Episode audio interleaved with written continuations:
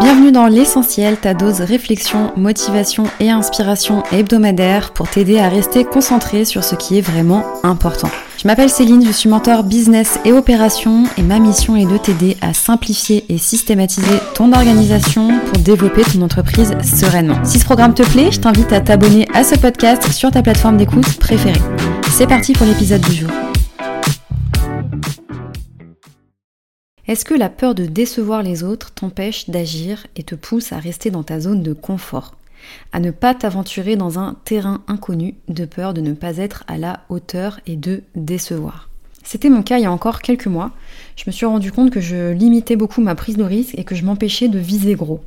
En faisant ça, je m'empêchais également d'apprendre par l'erreur et c'est bien dommage parce que c'est justement en faisant des erreurs qu'on apprend le plus et qu'on apprend surtout le plus vite.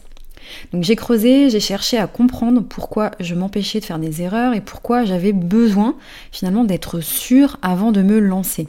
Et c'est là que je me suis rendu compte qu'en réalité, eh bien, j'avais peur de décevoir les autres, de décevoir mes clients, de décevoir mon audience. Je me disais toujours, si je promets quelque chose, il faut absolument que je sois sûre d'être à la hauteur, il faut que je respecte tout ce que j'ai dit, tout ce que j'ai annoncé, et j'ai pas le droit de changer d'avis. D'ailleurs, en parlant de changer d'avis, j'ai fait un épisode complet sur le sujet, qui est l'épisode numéro 29, que je vais te remettre en description de cet épisode. Je m'étais retrouvée en fait dans une situation très vicieuse puisque après avoir atteint un certain palier de chiffre d'affaires dont j'étais fière, et je suis toujours fière d'ailleurs, je sentais bien que si je continuais comme ça, la seule chose qui m'attendait finalement, ça allait être la stagnation, euh, voire même la régression. Je trouve qu'on attribue trop souvent la déception à l'échec, euh, de façon bien souvent d'ailleurs inconsciente.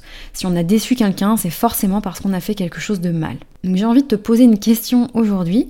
Est-ce que tu t'es déjà senti coupable d'avoir déçu quelqu'un?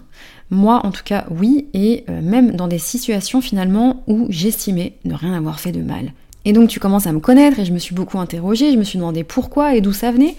Et euh, j'en ai sorti une piste, euh, un schéma en tout cas, euh, que j'ai observé de ma propre expérience et que je vais te raconter aujourd'hui.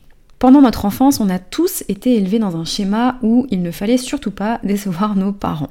Il fallait les rendre fiers et ça voulait pour la plupart d'entre nous dire qu'il fallait les écouter et suivre leurs directives, leur façon de voir la vie, etc. etc.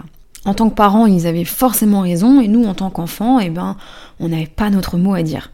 C'est un schéma qui n'encourage pas du tout la prise d'initiative, ni même le libre arbitre. À l'école, c'est un schéma qui s'est de nouveau reproduit puisque la figure d'autorité qui était nos parents a été remplacée par celle du professeur.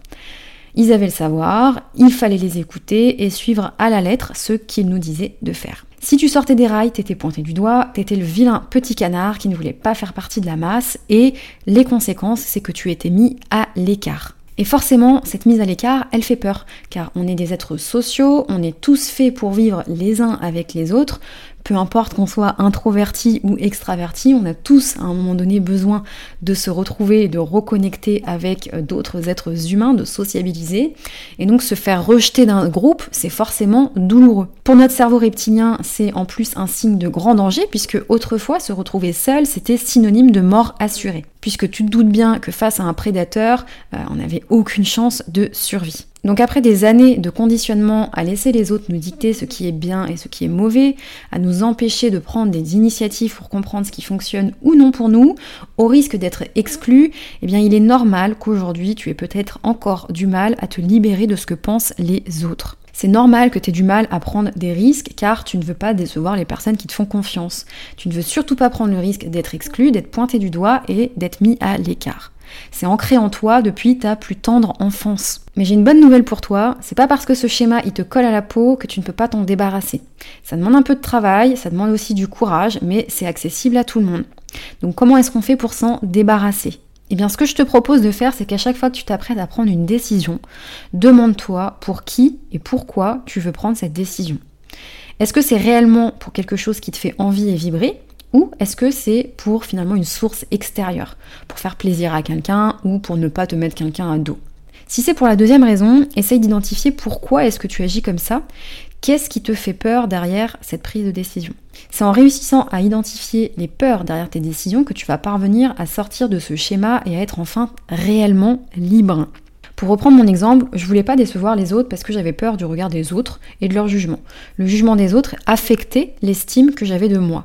C'est seulement à partir du moment où j'ai réussi à identifier euh, la peur qui se cachait derrière ces prises de décision euh, et derrière finalement euh, la peur de décevoir les autres que j'ai réellement pu commencer à faire un travail sur moi, à savoir essayer d'aller combattre cette fameuse et cette fichue, je dirais même, peur du regard des autres. Une fois que j'avais identifié cette peur, qu'est-ce que j'ai fait pour la déconstruire, la casser? Tout simplement, je suis venue me poser encore et encore des questions, à savoir d'où venait cette peur, est-ce qu'il n'y avait pas des événements dans ma vie que je me rappelais, dont je me rappelais, pardon, qui euh, avaient causé euh, cette peur? Euh, je me suis rappelé du coup de nombreux événements où j'avais pu me sentir rejetée, où certaines personnes avaient pu me juger, etc., etc. Et en prenant conscience et en analysant d'où venait cette peur, par quoi est-ce qu'elle était nourrie, eh bien c'est comme ça, petit à petit, que j'ai réussi à me détacher euh, de ce fameux euh, regard des autres. En tout cas, j'ai réussi à me détacher de cette peur et surtout, je n'ai plus laissé ensuite le jugement des autres affecter l'estime que j'avais de moi-même. D'ailleurs, quand quelqu'un est déçu, il y a souvent une phrase qui revient du style Je ne pensais pas que t'étais comme ça, je ne pensais pas ça de toi. Sous-entendu, j'avais une image de toi et tout d'un coup, cette image, elle s'est brisée pour faire place à une nouvelle. Mais cette image, elle est propre à cette personne, elle est le reflet de ses croyances et de ses convictions, mais cette image, elle ne t'appartient pas. Donc rappelle-toi toujours que ce que pensent les autres, ça leur appartient. Ils ont le droit de penser ce qu'ils veulent, euh, il faut vraiment te détacher de ça, puisque leur vision de la réalité n'est pas forcément la tienne. Tu deviens d'ailleurs réellement libre quand tu arrives à te détacher de ce que pensent complètement les autres. Que leur avis n'affecte plus du tout l'estime que tu as de toi et n'affecte plus non plus du coup tes décisions et ta façon de penser. Quand tu arrives à ce stade, tu deviens libre d'explorer des terrains qui sont inconnus et qui t'amèneront vers de très très belles réussites, crois-moi. Alors ok, c'est long, c'est difficile, et pour y parvenir, il va falloir prendre des risques, le risque de décevoir certaines personnes. Mais comme tu le sais, on n'apprend rien en restant dans sa zone de confort, on apprend en pratiquant, en essayant, en échouant, et oui, ça fait partie du processus, et puis ensuite en ajustant et en essayant encore et encore. C'est tout pour l'épisode du jour. Je t'invite comme d'habitude à partager cet épisode à quelqu'un de ton entourage que ça peut aider et je te souhaite une très belle journée. Je te dis à la semaine prochaine.